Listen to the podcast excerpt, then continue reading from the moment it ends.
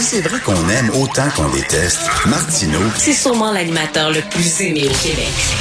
Vous écoutez Martineau. Cube Radio. Alors bien sûr, quand on se compare, on se console. hein, à Montréal, on n'est quand même pas comme au Texas. Euh, On a vu ce qui s'est passé là-bas. C'est pas la même chose ici. Reste que quand même les incidents euh, violents qui impliquent euh, des armes à feu se multiplient à Montréal. Écoutez, seulement cette semaine, il y a eu des coups de feu qui ont été tirés en direction d'une résidence de l'arrondissement de Rivière-des-Prairies, Pointe-aux-Trembles. Il y a aussi une garderie du même secteur qui a été criblée de balles. Trois personnes qui ont été poignardées. Euh, bref, tous les jours maintenant, il y a des incidents de genre. Et que fait la ville? On a l'impression que la ville de Montréal ne fait strictement rien. Nous allons en parler avec M. Aref Salem, qui est chef de l'opposition officielle à l'Hôtel de Ville de Montréal. Bonjour, M. Salem. Bonjour, Monsieur Martineau. C'est inquiétant. Euh, Ça fait longtemps que vous vivez à Montréal, M. Salem? Fait depuis 90 que je suis à Montréal. OK, et vous avez vu la, vi- la, la ville changer? Écoutez, c'était une ville qui était, mon Dieu, reconnue pour sa sécurité. Euh, et là, c'est pas c'est pas du tout la, la- la même chose. C'est pas le Montréal qu'on connaissait. Mais c'est pas le Montréal qu'on connaissait et surtout c'est pas le Montréal qu'on veut vivre. Euh, vous savez, Monsieur Martineau, juste euh, donner un peu de chiffres entre le 1er janvier et le 18 avril 2022, il y a eu 44 événements de coups de feu à Montréal.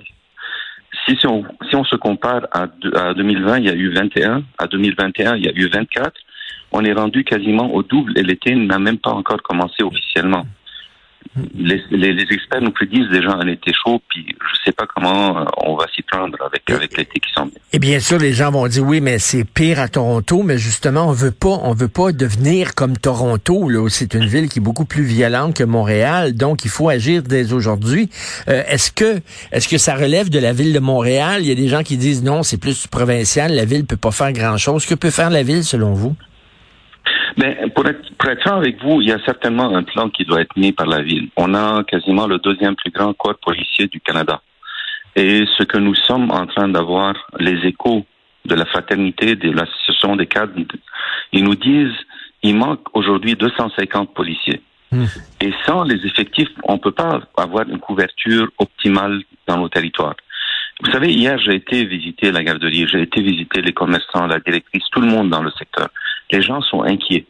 Et la question qu'ils me posaient, est-ce qu'on avait vraiment l'effectif nécessaire pour avoir une bonne couverture pour la sécurité des gens dans ce secteur?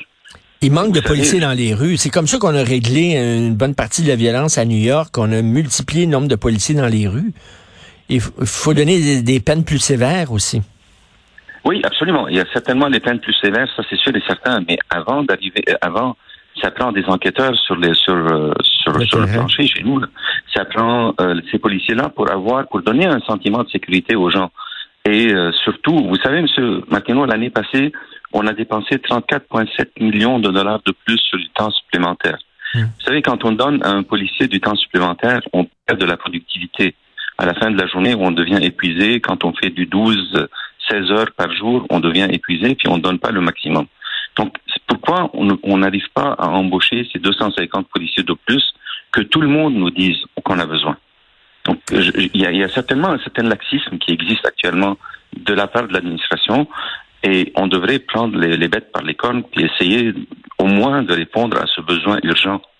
Et qu'est-ce que vous pensez euh, de, de- des gens qui disent que c'est de plus en plus difficile d'être policier, que lorsqu'on fait des interceptions, on a peur de, de se faire traiter de raciste. Donc, euh, on dit que de plus en plus les policiers ferment les yeux parce qu'ils ont peur de se retrouver devant le comité de déontologie. Vous en parlez quoi? Ce qu'on appelle le désinvestissement de la police.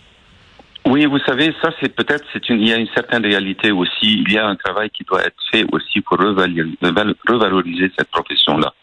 Un policier aujourd'hui, c'est vrai que il faut il faut faire les, interventions les interventions de la bonne façon. Et oui, on, entend parler de, de racisme et tout, de racisme systémique, mais il ne faut pas empêcher, empêcher la police de faire son travail comme il faut. Il faut donner de la dignité à cette profession de nouveau. Il faut aussi euh, que la police fasse ce qu'il faut faire. Il faut qu'elle fasse sa Hmm. campagne de communication pour revaloriser ce- cette fonction-là. Parce qu'il faut plus de policiers, là, mais sauf que la, les policiers, les, les corps de police ont de la difficulté à recruter. Hein. Les jeunes peut-être regardent la vie des policiers pour dire ça me tente plus d'être policier, c'est trop difficile. Puis là, euh, Monsieur Salem, on, on s'entend vous et moi, on veut pas revenir à l'époque où les policiers étaient hyper racistes, là, puis étaient trop violents, puis tout ça. On veut pas revenir là, mais il y a un juste milieu à avoir. Absolument, ça, je suis d'accord avec vous. Et vous savez, les policiers, c'est pas juste eux qui doivent intervenir. Il y a des groupes communautaires qui doivent aussi avoir les outils nécessaires pour intervenir auprès des jeunes. Vous savez, on a parlé des, des adolescents les deux dernières années. L'année passée, on a eu des adolescents qui ont été poignardés, une quantité qu'on n'a jamais entendu parler. Et euh, avec ça, ça prend un investissement dans les groupes communautaires pour essayer de cheminer avec ces gens-là. Il y a des groupes mixtes qui existent entre les policiers et travailleurs de rue où on peut investir un peu plus. Évidemment, ils, ils existent ces groupes-là, mais je pense que le nombre n'est pas évident parce qu'elle n'est pas n'est pas à la hauteur de, de- de- des attentes parce qu'évidemment, on n'arrive pas à régler ce problème de cette façon. Donc, il y a plusieurs choses qui doivent être faites, qui doivent être mises en place, non pas juste augmenter le, le nombre de la police, mais investir aussi dans les groupes communautaires pour cheminer. C'est ça, il faut aller, c'est- c'est ça- c'est mené de front, là, et les, la police et les groupes communautaires. Euh, je- J'entendais le, le, le président de la Fédération des maisons de jeunes. Vous savez, des maisons de jeunes, il y a ça dans chaque ville où les jeunes euh, vont, vont là pour faire des activités au lieu de traîner dans la rue et tout ça. Euh, ben, ils ont, ils ont plus de financement. Il dit, on est vraiment, là, on est à court de financement, on est en train de mourir. Donc, euh, c'est une guerre à mener contre la violence des deux côtés, et par la force et par le, le- le milieu social.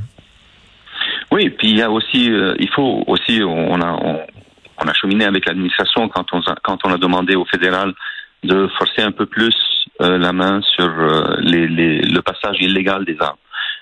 C'est très facile, vous savez, Monsieur Martineau, c'est extrêmement facile aujourd'hui d'avoir un- une arme. Une imprimante 3D, elle peut fournir une arme. Donc, Oui. il doit y avoir un travail aussi de sensibilisation auprès de ces jeunes-là. Euh, et ce travail-là doit être fait par la police, par des groupes communautaires. Il faut toujours être à l'affût, être, être aux besoins des jeunes. Et surtout, ne laissez, les, ne laissez pas les jeunes. On était, ça fait deux ans qu'on était dans une Covid. On a vécu une Covid où les jeunes étaient chez eux. Ça a affecté leur santé mentale.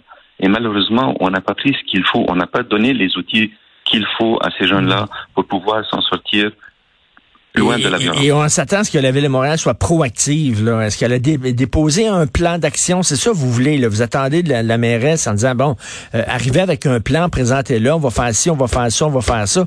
Mais on dirait qu'ils font rien. C'est exactement, et c'est plate à dire. Parce que bon, on est élu pour gouverner, on est élu pour administrer cette ville, et malheureusement, on est rendu presque à l'été avec 44 événements déjà de coups de feu à Montréal. Il n'y a pas un jour où on n'entend pas euh, quelqu'un qui est poignardé ou euh, des, coups de feu un peu partout. Et jusqu'à maintenant, on n'a vu aucun plan de l'administration. Aucun, aucun, aucun. Il faut que les gens s'intéressent à la vie municipale aussi. Monsieur euh, Aref Salem, je suis convaincu que je demanderai à plein de gens qui est le chef de l'opposition de l'Hôtel de Ville de Montréal. Ils vous connaissent pas. Ils savent plus. Il y a très peu de gens qui pourraient vous nommer. Je suis convaincu. Il faut aussi que les gens s'intéressent à la ville de Montréal. À la ville de Montréal. Oui. Moi, je suis disponible. Je suis disponible par courriel, par téléphone. Les gens peuvent me contacter quand ils veulent. Et quand je peux aider les gens, je suis là pour les aider. Je, je fais mon travail d'élu comme, comme il se doit. En tout cas, ça, ça inquiète. C'est, très inquiétant ce qui se passe à Montréal. Bien sûr, c'est pas comme aux États-Unis, mais reste justement, on veut pas se rendre jusque-là. Merci beaucoup, Monsieur Aref, Aref Salem, chef de l'opposition officielle à l'Hôtel de Ville de Montréal. Bonjour.